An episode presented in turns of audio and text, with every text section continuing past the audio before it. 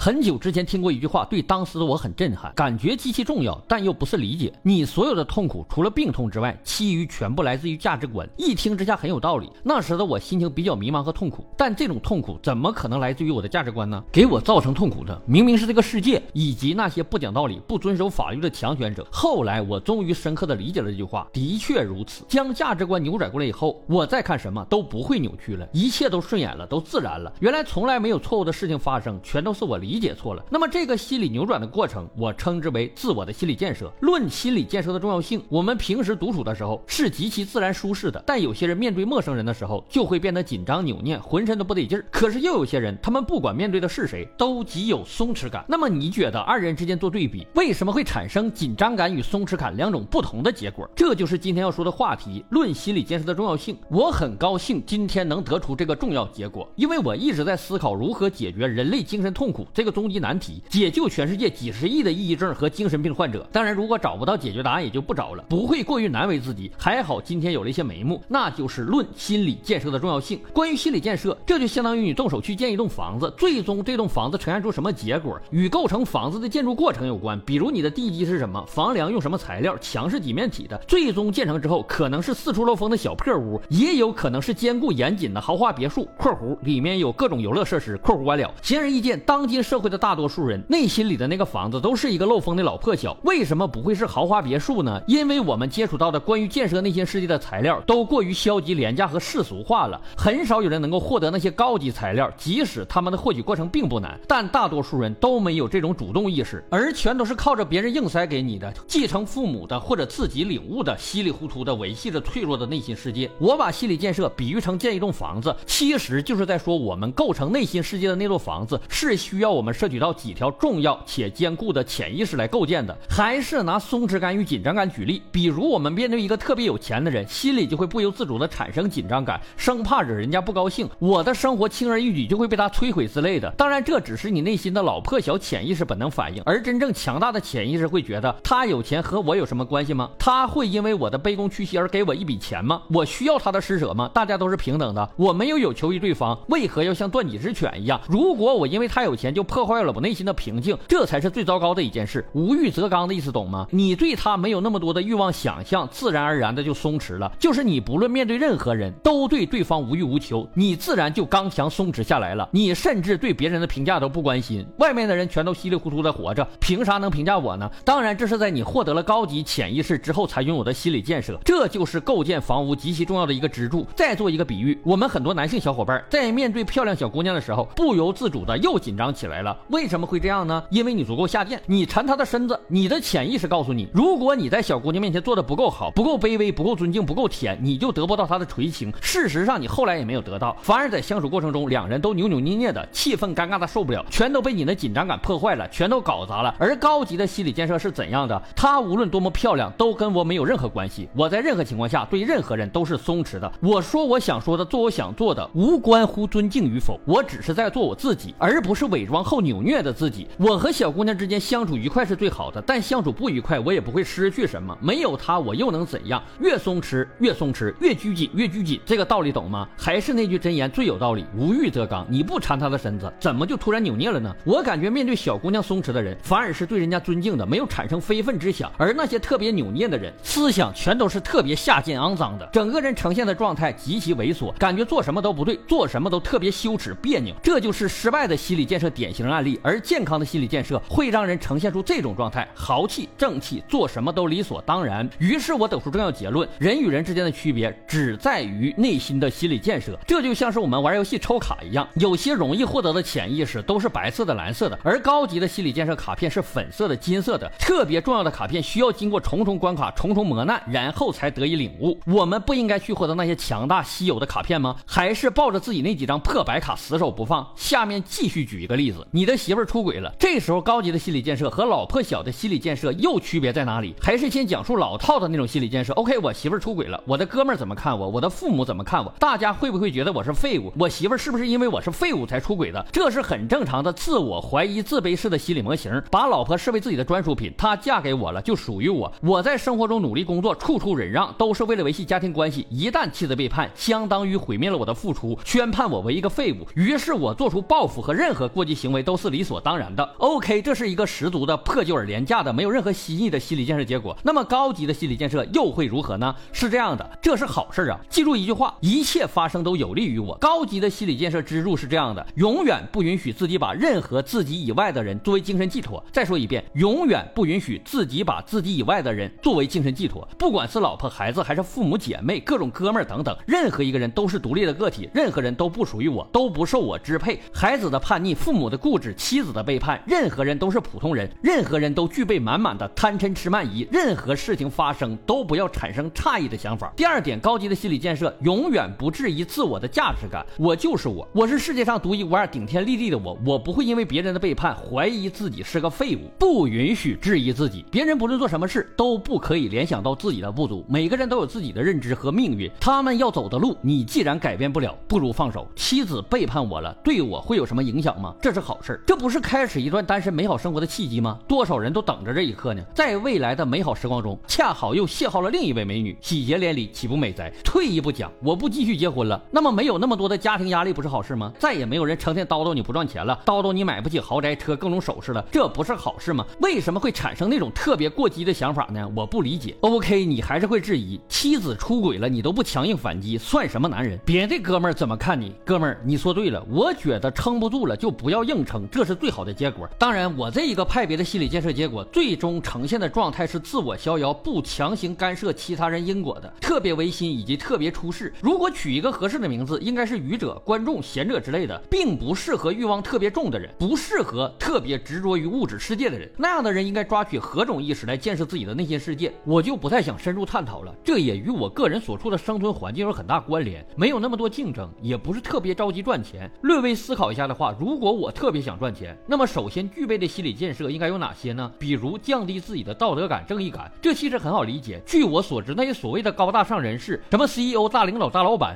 他们似乎道德感就特别低，而且似乎连法律都不太遵守，更别说道德了。还有降低自我的自尊感，就是去学各种和领导套近乎的方法，不要觉得没有面子之类的。这些东西我暂时不需要，所以不做过多解释。好的，这里我还可以举很多很多的心理建设例子来证明优秀的心理建设与垃圾的心理建设之间的区别。但今天的主题还是论心理建设的重要性。我最终想让大家知道的答案是：如果你对现状不满，内心充满各种痛苦不甘，觉得这个世界错了，所有人都错了，那么应该有意识的去建设自己的内心世界了。我可以很确定的告诉你，只要觉得痛苦就不对，只要你痛苦，就能通过学习更高级的心理建设来变得不痛苦，最终呈现出一种喜悦、坦然、泰山崩于前而面不改色的精神状态。而把学习、体悟、高级思维成为生活的本能，将是一个人终其一生的成长课题，而不是把所有问题都归结于你没有钱、你父亲没有钱这个结论来做结语。这个简单结论的得出，显而易见就是一个极其不负责任、极其不健康的心理建设结果。OK，这时候你或许还觉得我说的有点天方夜谭了，怎么领悟了健康的心理建设，我的人生就顺遂了呢？我不信。好，这里我做一个预见性的推测，比如我唰的一下穿越到了六十岁时候，想想我们六十岁的心理建设结果是如何的呢？在你六十岁之前的人生中，你会经历各种磨难、各种大事，然后领悟了几条对生活的重要感悟，除生死外，一切都不是大事，能他妈咋地？等等，然后获得了平和、坦然、豁达的心态，应该是这样吧？不知道你们观察过老头老太太没？他们的内心一定是相对松弛的，把什么事儿都想开了。如果你能把心态穿越，提前获得这种好的状态，不是好事吗？当然，有一些人活了一辈子还是拧巴、纠结、愤恨、郁郁寡欢的，这不可避免。但那不是因为没人提醒你们吗？都稀里糊涂的活着吗？记住，从今天开始，你们已经不一样了，一切都发生改变了。牛叔已经跟以前不一样了。我这里做个可能性的预告，我或许会梳理一下我的心理建设构成，把其中几条重要的支柱型潜意识给大家梳理一下，即拿出我的 SSR 级卡片，让大家分析我的心理建设是否健康，是否逻辑自洽。一人世界，众生即我，天道无疑，因果论、对论这几条逻辑环环相扣，自成一派，天外飞仙，对众生可以说是降维打击。